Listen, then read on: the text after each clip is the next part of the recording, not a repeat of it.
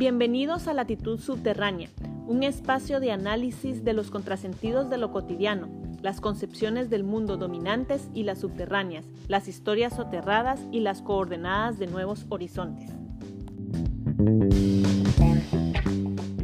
Saludos a todos los quienes están eh, poniéndole play a, esta, este episodio y también comentarles que a propósito de, lo que vamos a discutir hoy, eh, y sin ánimo de hacerles spoiler a cada uno de ustedes.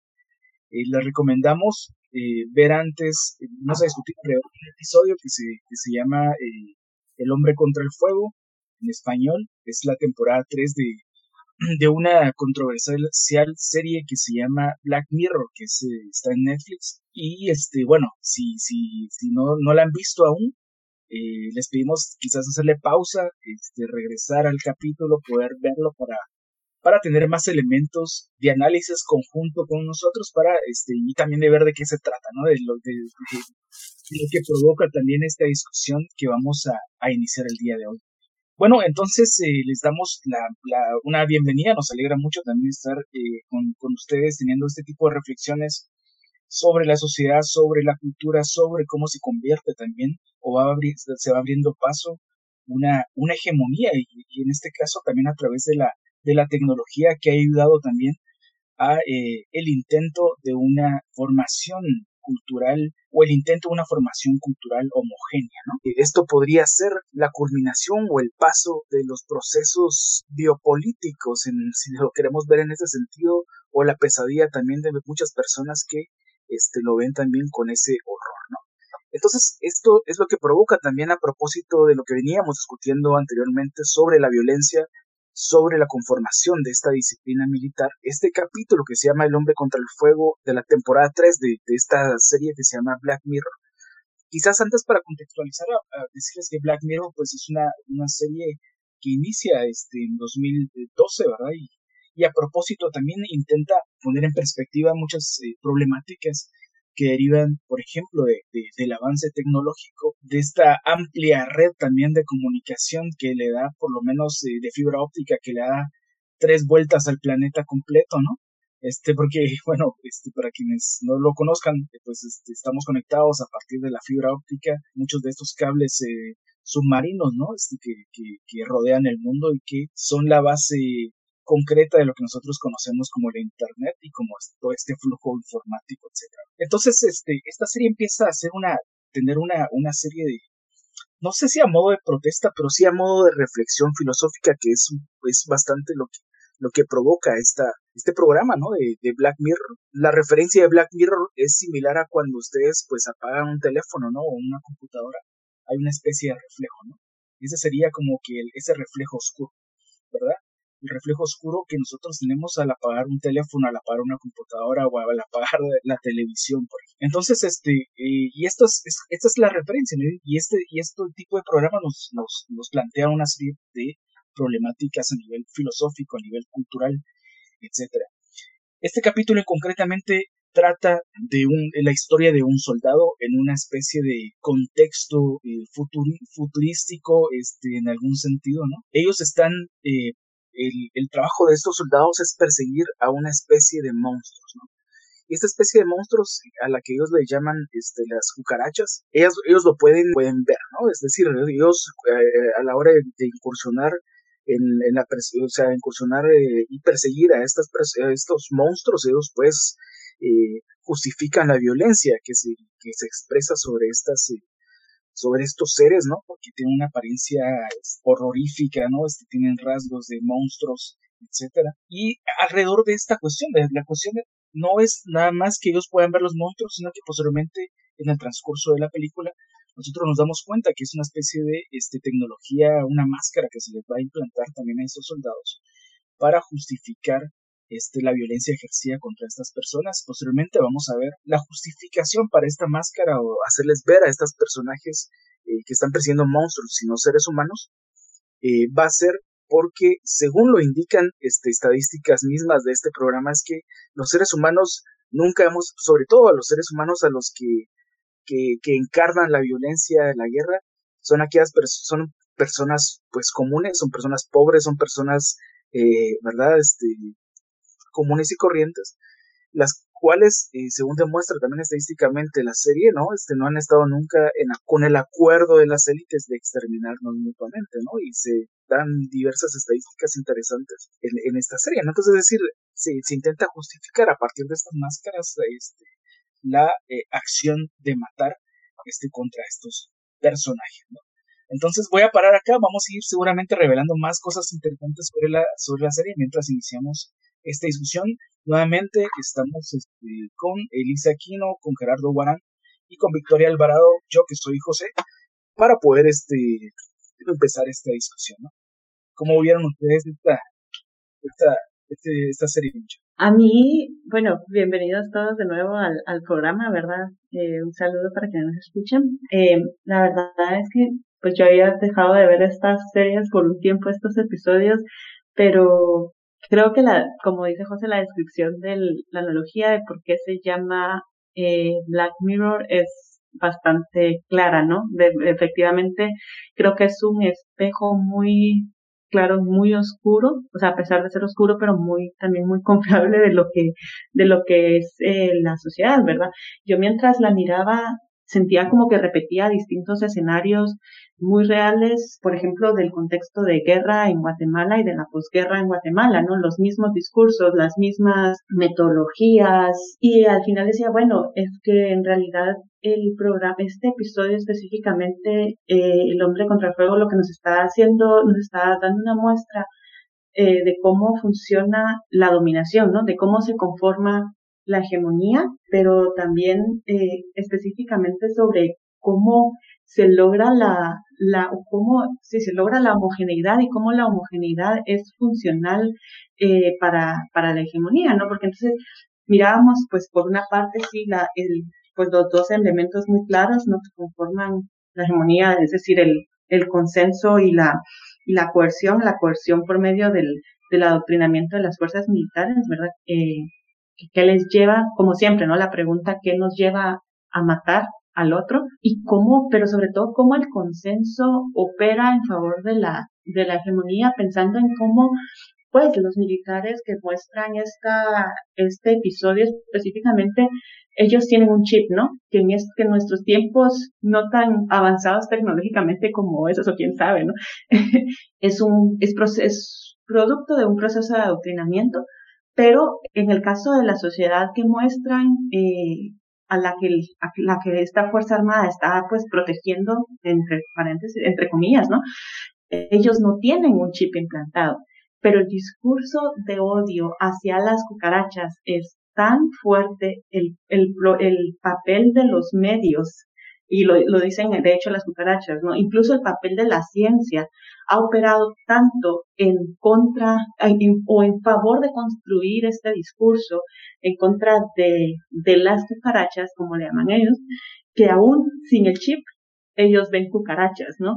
Entonces, a mí me impactó lo, cómo, específicamente, cómo es la, la imagen, cómo, pues, el cine, la actuación, cómo puede ser un reflejo tan claro y tan, tan, pues, tan perceptible de, de, de procesos como, como los que hemos venido, como lo que hemos estado hablando, aunque sea ficción, pero es tan real, ¿no? Un saludo a, quienes nos escuchan, gracias de nuevo por darle al enlace. Yo tengo que comentar que este, a mí este episodio en particular me recuerda muchísimo a dos películas en particular. La primera es eh, Day Alive de, de, de un director eh, estadounidense muy famoso en la década de los 80 que se llama John Carpenter, que trata precisamente eh, sobre cómo la ideología distorsiona la forma en la que nosotros vemos las cosas, cómo es que una concepción del mundo, eh, digamos, hegemónica distorsiona la manera en la que percibimos las cosas. Y la otra película que me recuerda mucho es Quinodontas de Yorgos Lantimos, que es una película que trata sobre una familia que tiene a sus hijos prácticamente eh, confinados en una mansión. Y estos no han salido para nada de su casa, no han tenido contacto con la sociedad exterior, ni siquiera por la televisión de ninguna manera. Y cómo es también que esta, digamos, esta limitación de la percepción del mundo, de su, de, de la forma en la que se acercan al mundo, también modifica la manera en la que entienden las cosas. Y eso es muy importante para entender al ser humano, porque el ser humano no es, en realidad es como una tabla rasa, ¿no? Que va a adoptar ciertos patrones de conducta, que va a ver las, el mundo de una forma determinada según sea el contacto que tenga con los demás, según sea la, la ideología dominante que, le distorsione las cosas y que lo haga, que le haga ver las cosas de diferente manera o que le haga pensar que las cosas son así cuando en realidad no lo son, como en el episodio de Black Mirror, donde vemos a unos soldados que tienen, como dicen mis compañeros, implantado una especie de chip cerebral que les hace creer que los enemigos son cucarachas, una especie de humanoides, una especie de mutantes a quienes hay que combatir para defender la especie humana. Y eso es muy, eh, muy interesante porque precisamente para el, el, holocausto sucedió algo parecido. Los judíos empezaron a denominarse como, como cucarachas, como ratas, como animales eh, que traen pestes, como animales que traen enfermedades y que son altamente contagiosas. Y en Guatemala como bien mencionaba Elisa, sucedió algo parecido, solo que acá se le llamaba el enemigo interno, ¿no? Que era asociado con todo aquel que era comunista, que incluso se inventaban mitos como por ejemplo que los comunistas comían niños, ¿no? Y todo este proceso sirve precisamente para deshumanizar al enemigo. Y cuando se deshumaniza al enemigo, el soldado o el combatiente es capaz de, de cometer las peores atrocidades sin cometer remordimiento. Yo creo que este episodio de, de Black Mirror también ha ido bastante a, de una forma bastante, como decían mis compañeras y como decía Lisa también, digamos, es bastante pedagógico porque lo, lo ejemplifica eh, bastante gráfico, ¿no? Digamos, explica, explica muy bien ese proceso de deshumanización del que nos estaba hablando Gerardo. Y también hay una parte que, que me llamó bastante la atención y era cuando le, cuando le dicen, ¿no? Que que él no solo no miraba a los, eh, no solo no miraba a los humanos como humanos, sino que tampoco podía oler su sangre y tampoco podía escuchar sus gritos, digamos como eh, incluso sus sentidos eh, se supeditaban a, a la idea de que de que no eran humanos, ¿no? Y que, y que la muerte de estos entes pues era necesario porque, porque la gente les tenía miedo y porque era su deber como, como cuerpo militar, por, por así decirlo, ¿no? Entonces también eh, eso es importante porque si analizamos, eh, si analizamos eso con, con los otros, eh, con los otros films que hemos visto, también el, el documental que, que vimos hace unos episodios, en donde incluso se nos e, ejemplifica gráficamente las tácticas de tortura que, que utilizaban, ¿no? Y la forma en la que hablaban como muy orgullosos de lo que, de lo que habían hecho, ¿no? Esto también, ahí se ve cómo eh, dentro de esta deshumanización también existe esto del honor, ¿no? Esto del deber, y cómo es que también esas, esas dos palabras pues también ayudan bastante a este proceso. Y habría que, y habría que reparar en algo también, que es precisamente esta idea que ha estado implícita también con el nacimiento de la modernidad, ¿verdad? Este, esto no lo digo yo, también lo está diciendo lo estoy tomando de, Foucault, que ha sido también uno de los grandes críticos de la, de la modernidad, este, cómo se ha construido toda esta idea del peligro biológico.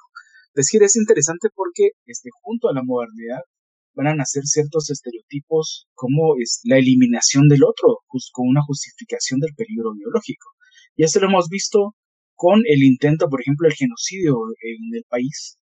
Esto se sabe también porque habría que reparar este, los militares de, nuestro país, como, el contexto también militar de Latinoamérica, este, de la Escuela de las Américas, este, promovido por los Estados Unidos, el mismo Departamento de Estados, Estados Unidos, ellos intentan también formar intelectuales. De hecho, eh, para poder graduarse en las academias militares, ellos este, hacen tesis, ¿verdad? Y hay una tesis que yo logré eh, ver hace un tiempo que yo pues también me he dedicado a estudiar archivos desclasificados en donde trataba eh, sobre, la tesis era, eh, eh, era fue previo antes del genocidio de nuestro país, antes de 1982, el gran genocidio indígena en nuestro país, en donde justificaba, donde intentaba, este, sí justificaba el la idea del mestizaje, que es una idea también muy antigua que nace con la modernidad, ¿verdad? Esta, esta idea del mestizaje. Incluso lo habíamos dicho antes, nuestro gran premio Nobel de Literatura, que posiblemente tampoco podemos criticar por una obra, digamos, eh, a, un, a un personaje como Miguel Ángel Asturias, pero su tesis de licenciatura también este, trataba de la eugenesia, ¿no? Es decir, de, de este mestizaje, eh, lo mismo que hablaba también este José Vasconcelos en, en, eh, en México, ¿no? Este, etcétera. Es decir, este, muchos de, la, de los de, de, los filósofos, eh, los que han también eh, tenido un papel muy importante en las en la educación o en la, una formación filosófica, pedagógica de nuestros países, este, nacieron también con todo este, con, producto también de toda esta idea que deriva de la modernidad. Entonces la modernidad también, ¿qué ocupa? También ocupa una alianza muy fuerte con el campo eh, del saber, es decir, con el, con el, con el campo o, el espacio del conocimiento científico. Eh, el racismo no se puede entender sin el conocimiento científico, porque precisamente lo, que, lo que alega el racismo es el peligro biológico. ¿sí? Es decir, este, expresado eh, genotípica y fenotípicamente. Fenotípicamente porque los que somos de piel más oscura, etcétera, pues este, automáticamente estamos catalogados dentro de este, de este marco, digamos, de interpretación. Pero este, precisamente sí, eh, eh, es, es, es, es parte o es producto también de lo que conocemos hoy como modernidad. ¿Por qué menciono esto? Porque también en este capítulo, cuando el soldado se da cuenta, eh, empieza a tener fallas en su máscara, se da cuenta que son seres humanos a los que están matando. El científico detrás de esto le dice, bueno, tuvimos que hacerlo porque los humanos no suelen no matarse si, si, si, si no hubiese este avance tecnológico. Pero por otro lado, este, porque nosotros necesitamos eliminar este tipo de gente, no sabes la basura este, genética que traen en su sangre, le dice él, ¿verdad? Entonces, nuevamente, ¿verdad? Es esta, esta especie, y bien lo decía Gerardo con, con, con el tema del holocausto, pero lo, vimos, lo hemos visto como una justificante en diversos genocidios alrededor de nuestra historia reciente. Yo creo que efectivamente la clave está allí, ¿no? En cuando, en la pregunta pues, que ha estado rondando todos estos episodios, en cómo, pues al final es la efectividad que tiene el diferenciarnos de nosotros para romper cualquier tipo de lazo de, empatía, ¿no? Mientras más diferentes somos, eh, mientras más lejanos nos vemos, mientras menos reflejados nos vemos en el otro, más fácil eh, va a ser para cualquier sistema hegemónico, pues que, que nos, eh, que, nos distanciemos y que, que la que puedan cualquier persona adoctrinada atacar de forma directa o indirecta al otro, ¿verdad? Pero, o sea, pensando en que, bueno, somos seres sociales, naturalmente, eh, que acostumbrados generalmente a vivir en comunidades, ¿no? A crear lazos colectivos. ¿Qué mejor forma que una, que un argumento biológico para, para distanciarnos, ¿no? Porque, bueno, tal vez sentimos empatía, pero, pero como biológicamente es algo que no vemos, es algo que no, que no sentimos, entonces, eh, pues ahí, ahí resulta efectivo, ¿no? El, en la reproducción eh, sistemática y muy, muy fuerte de estas de estos discursos biológicos, ¿verdad? Yo eh, también esta parte que mencionaba José del, de cuando el, soldado empieza a darse cuenta de, de lo que en realidad había hecho, porque, porque entonces para convencerle a la persona que debían eh, como resetearle el chip, ¿no? lo que hacen es que le dejan ver y sentir todo lo que él había hecho mientras estaba bajo efectos de la máscara, como le llamaban. Hay algo que, que a mí se me hace como, en realidad, el peso del olvido, ¿no? Cuánto el no ver, el no saber, el, el no estar consciente de, de lo que se hace, eh, hasta dónde nos puede llevar, ¿verdad? Creo que el que la doctrina sea seguir órdenes y porque sí hay un pues un trabajo de intelectualidad pero también hay una hay una parte muy importante que, que va hacia el hecho de bloquear cualquier criterio individual eh, personal sobre lo que se les está enseñando no sé las formas en las que se les está entrenando. Entonces eh, no sé creo que que esa fue fue como el, el llamado al criterio personal pero también hasta hasta qué punto quien tiene el poder quien tiene el, el el poder del trabajo intelectual decide hasta qué punto la otra persona tiene criterio propio, ¿no? hay personal, pero sobre todo en este tipo de instituciones como la institución armada. Yo, yo creo que, este, digamos, esta serie de procesos no solo se da, tal vez se ve más marcado en las, en las milicias, pero en la sociedad eh, completa, digamos, la sociedad en su conjunto funciona de una manera similar.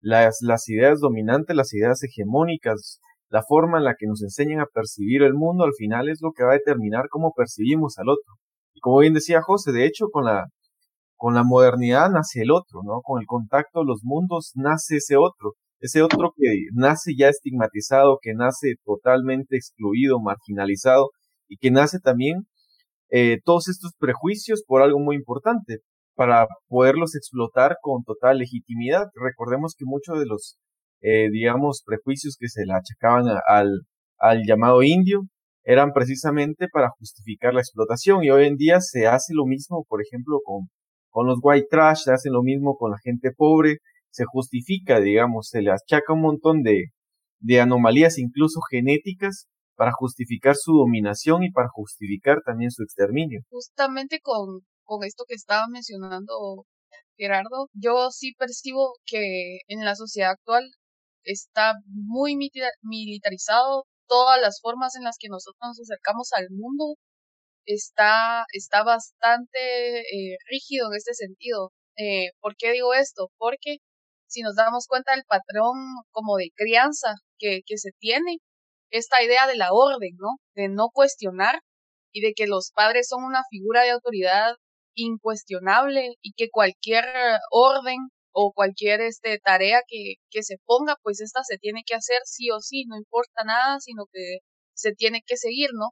Eh, yo he visto que todavía se mantiene como esta idea de la disciplina como una disciplina eh, militarizada, diría yo, ¿no? Eh, que se mantiene muy, muy presente eh, en el patrón de crianza y que eso al final se vuelve a replicar en las escuelas y en los colegios también, ¿no?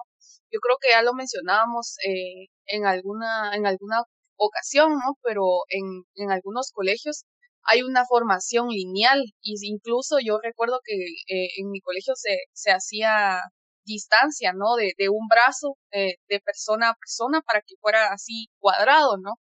Eh, y también eh, todo, todo lo que tenga que ver con, con el uniforme, con todas estas ideas de, siempre se crea una figura de autoridad incuestionable, que al final, cuando nosotros nos acercamos a la sociedad más abiertamente, pues entonces vemos a las figuras públicas, por ejemplo, el presidente o a los diputados o algo así como una figura de autoridad incuestionable. Entonces eso también replica en, en cómo la sociedad pues hasta cierto punto no se atreve a como cuestionar las cosas tal y como están, aunque vea que hay algo mal.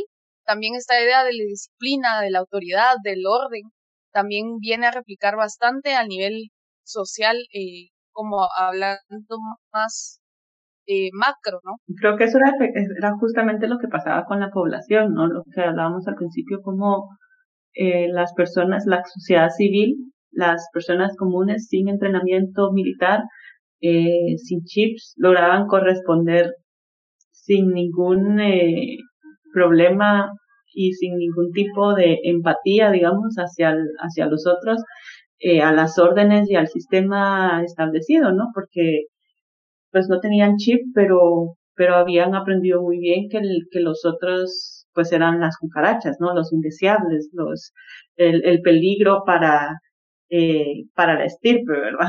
Como decían él. Ya me quedaría también una, una cuestión, o quizás más una duda que quisiera plantearles, compañeras, a mi compañero y también a los a quienes escuchan, porque pareciera, bueno, en esta justificación, porque son como cápsulas breves, pequeñas, que intentan como que también este, justificar no solo esta producción, sino que también el contenido del mismo. Y esta, esta cuestión que se dice que sin esta como modificación ¿verdad? Este, de la percepción del soldado, quizás no hubiese una, un asesinato efectivo, ¿no? Hay dos cosas. Primero, damos este, el intento también de que la nueva, la ideología también funcione sin necesidad de que se altere eh, a través de una máscara la ideología, digamos, este, o la percepción de la realidad, lo que también la ideología se ha convertido en este uso tecnológico, tendríamos que decirlo, ¿no? Porque hay una hay toda una construcción, hay una arquitectura de la ideología también. En este caso nosotros lo hemos vivido en nuestros países latinoamericanos, pero sobre todo en Guatemala, que quizás no se ha mencionado, quizás nuestros oyentes de otros países nos, nos digan cómo funcionaban otros, en, en otras latitudes, pero este, nuestro país pues sí hemos vivido, este, hemos vivido una de las genocidios más fuertes de todo el continente, pero también un fuerte intento por promocionar esta ideología anticomunista. Quizás esa es también la ideología, por ejemplo, la ideología del anticomunismo la ideología de los peligros biológicos propias del capitalismo y el avance y, el avance de todas las tesis que estos promueven, ¿no? El desarrollo, la civilización, entre otras cosas.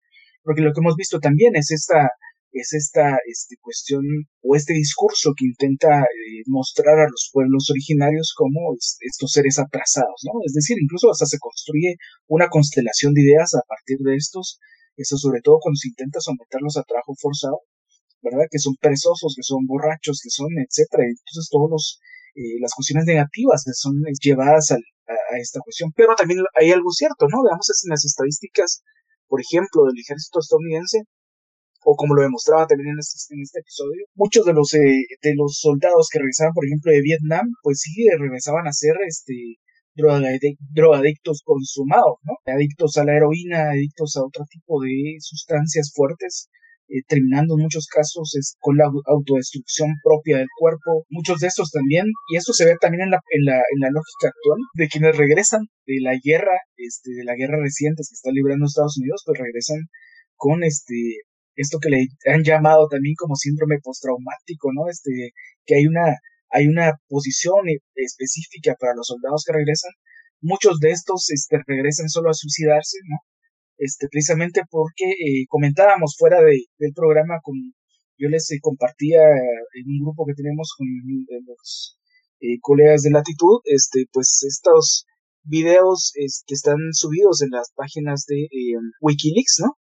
Este, en Wikileaks se entran a los videos o wikileaks.org, si no se mal, entran los videos y pueden ver también las dimensiones de la violencia eh, que tienen que eh, transmitir, ejercer los soldados estadounidenses. Es decir, entonces hay una cuestión, en un vehículo de dos, de dos, de, de dos dimensiones, siento yo, ¿verdad? La ideología que sí se ha convertido como un vehículo también tecnológico de comprender a lo también está esta otra cuestión, ¿verdad? también los costos de la guerra que le traen a esas personas que han tenido que ejercer ese tipo de violencia. No sé cómo, cómo lo ven ustedes. Pues a mí, a mí me parece que, digamos, la, la ideología es fundamental no solo para construir un buen soldado, sino también para construir un soldado que sea efectivo y que y también para construir cierta especie de, de, no arrepentimiento en el, en el, soldado, no porque el soldado que está matando no está matando por él, no está matando por, eh, por, por una causa mala, sino que está matando por una causa noble, está matando por un país e incluso por una civilización como se asume los Estados Unidos, que son como los guardianes de la civilización. Por otro lado, a mí me, me, me parece muy, muy interesante cómo es, digamos, en, la, en, este episodio vemos cómo la ideología dominante, o en este caso, cómo este chip hacía verlos, hacía distorsionar la realidad, hacía que mitos concretos se sostuvieran eh, y que se asumieran como, racionales, como en el caso de las cucarachas. Pero en nuestra realidad, en nuestro día con día, nosotros vivimos también dentro de una mitología, por decirlo así. Vivimos, nuestra sociedad hoy en día está fundada a través de una serie de mitos que son eso, que son mitos que no pueden llegarse a ser realidad. Por ejemplo, la idea, del libre mercado, el desarrollo, son mitos totalmente eh, absurdos si uno conoce, digamos, las, las dinámicas propias del capitalismo, incluso la idea de que eh, se puede terminar con la pobreza. Eso es algo absurdo, porque los mismos procesos del capitalismo generan pobreza. La pobreza es inmanente al sistema capitalista. Entonces, ¿Cómo es que a través de la ideología hegemónica neoliberal y los tanques de pensamiento hemos ido aceptando esas series de ideas y hemos ido también fetichizando nuestra realidad? Hace unos cuantos días salió un anuncio en, en, varios medios de que, como muchos sabrán, están por entrar la nueva generación de consolas de videojuegos al mercado. Y Sony, con su PlayStation, anunció que eh, pretendía vender 75 millones de copias en un año. Y yo me puse a pensar, 75 millones de copias y todo el mundo asume que esas copias se reproducen por generación espontánea, que no hay procesos de explotación detrás de esa producción masiva de mercancías que estamos en el mundo, ¿no? Que, que, que, están en venta en el mundo y que se asumen como si no hay un proceso de trabajo atrás o como si no un proceso de explotación y despojo atrás de esa ingente producción. Bueno, y llegando ya al final del programa, este, hay una, una cuestión también que, que es importante eh, discutir, ¿no? Precisamente porque cuando él está en este proceso de descubrimiento de la realidad versus ficción de alguna, en algún sentido, ¿no? Versus como que el control de la memoria y de los recuerdos, que eso es algo muy interesante porque precisamente este, hay que entender también que la memoria y los recuerdos son un instrumento político muy poderoso, ¿no?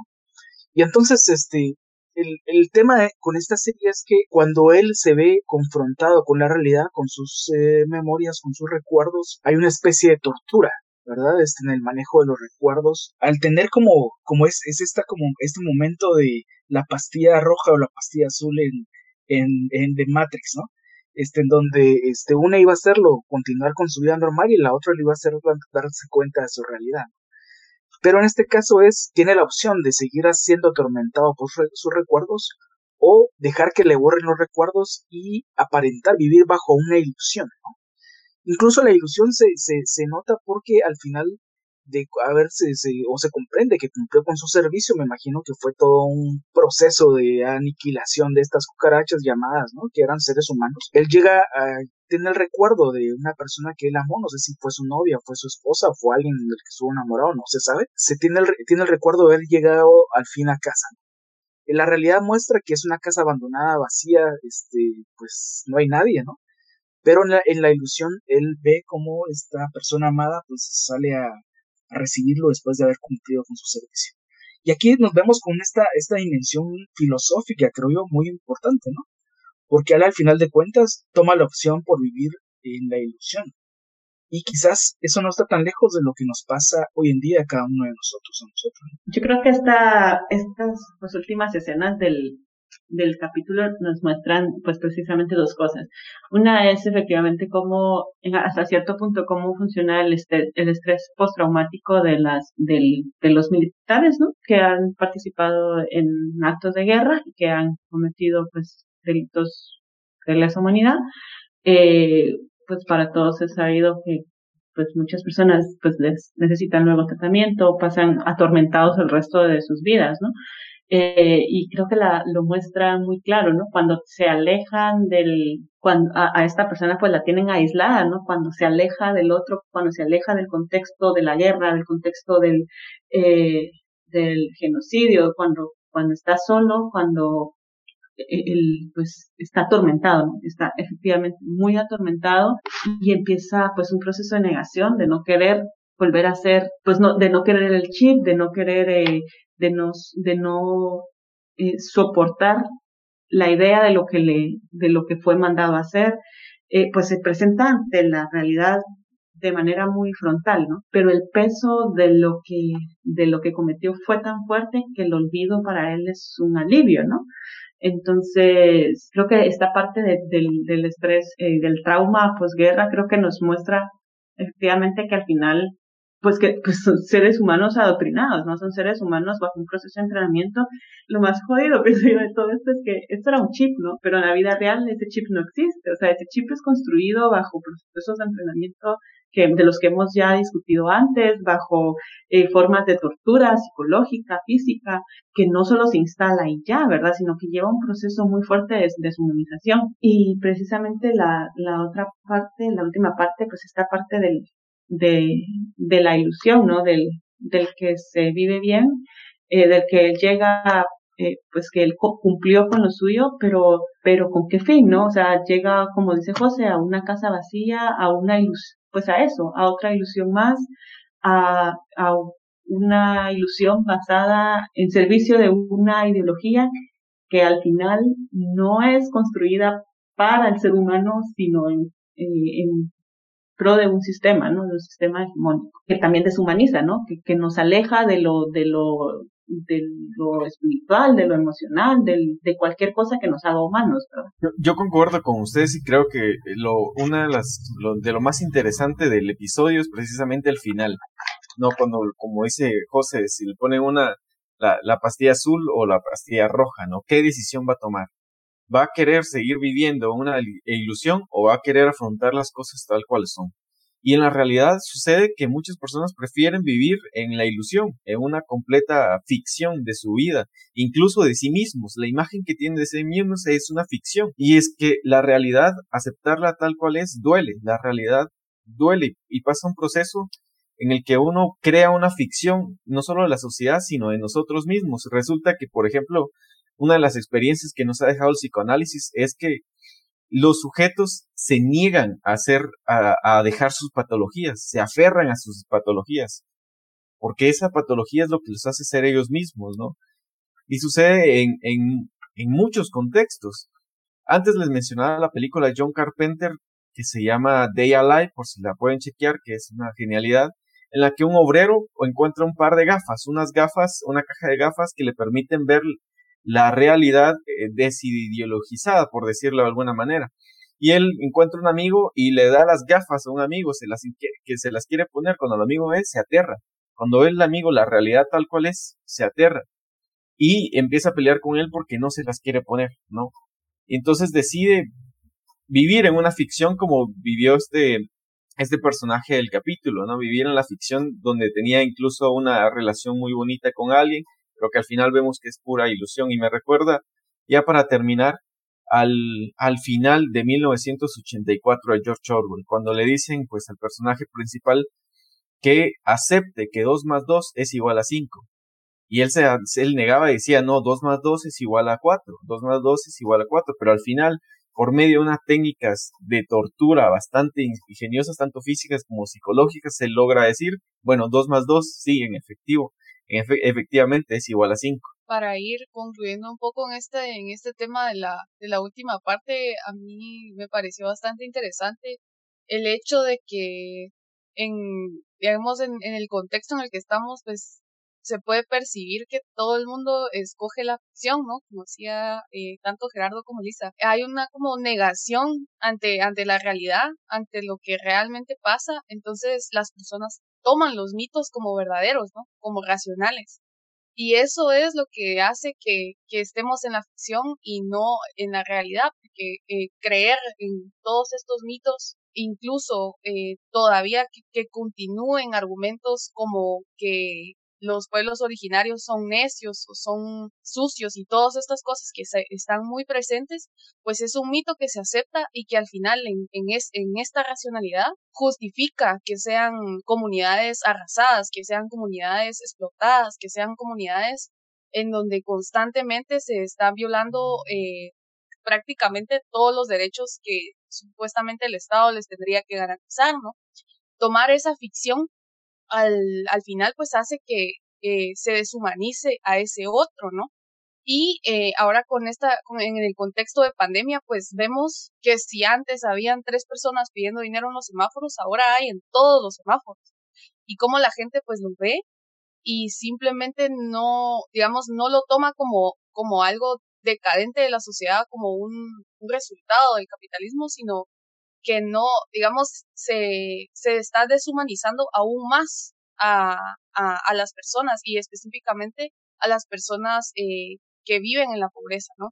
Y, y pues regularmente vemos que son eh, los pueblos originarios los que sufren eh, muchas de estas vulnerabilidades, ¿no? Que vemos actualmente. También en, en esa última parte yo, yo lo interpreto así también, pero considero que las personas que están metidas en, en la guerra, que están metidas en estos procesos tan mecánicos en donde no se les permite un espacio de ocio o de placer como tal. Yo siento que esa idea de placer o del deseo prácticamente eh, no sé dónde queda. Digamos, eh, eso es lo que yo me había puesto a pensar porque cuando él se despierta, qué es lo, digamos, cuando él duerme, qué es lo que él soñaba. O sea, él soñaba con esa, esa idea de la mujer que lo seduce, que lo desea y que lo quiere y que está ahí para él. Digamos como esa idea de que todo lo que está haciendo va a pasar algún día y algún día va a regresar a un lugar bonito, digamos, ¿va? Yo creo que también eh, por ahí iría como esos sus sueños y también cuando regresa a la realidad, como se quedó con la ficción, pues esa es la ficción, ¿no? De que después de hacer sus servicios, sus tareas, las órdenes que tenía que hacer, iba a volver a un lugar en donde, pues entre comillas, podía volver a, ser, a ser libre, ¿no? O a ser, eh, algo que a él hiciera sentir bien como ser humano. Y ahí vemos también esa dicotomía de, del bien y el mal, ¿no? Como aún así, después de, de, de un proceso de construcción de la otredad, de, de deshumanización del otro, también estas personas tienen estrés postraumático, tienen, tienen, o sea, digamos, esa misma condición de ser humano, les dice, sí, hice esto, e intentan como creer que estuvo bueno lo que hicieron y que lo hicieron en nombre de la patria, pero siempre hay algo que no los deja vivir totalmente bien con ello, ¿verdad? Entonces yo creo que eso también está supeditado a, esa condición humana, ¿no? Que no se puede quitar del todo. Tal vez sí en algunas personas, pero vemos como las personas que regresaron de Vietnam y todo esto, que también en, en otra película también lo, lo ejemplifican, como cuando regresan, pues su existencia prácticamente ya no tiene sentido, porque ya no están haciendo lo que, lo que, para lo que se prepararon toda la vida, ¿no? O para lo que se prepararon y lo que creyeron que querían hacer. Estamos llegando al final de este programa, no sin antes preguntarles a ustedes, los que están escuchando, este, cuál va a ser la decisión de tomar la pastilla roja o la pastilla azul, ¿no? O qué es lo que estamos haciendo también para combatir las ilusiones que intentan que nosotros vivamos. No, entonces, eh, bueno, este, fue un gusto haber compartido con ustedes en este episodio y les deseamos eh, una buena semana y este nos estamos enviando pronto acá por latitud subterránea.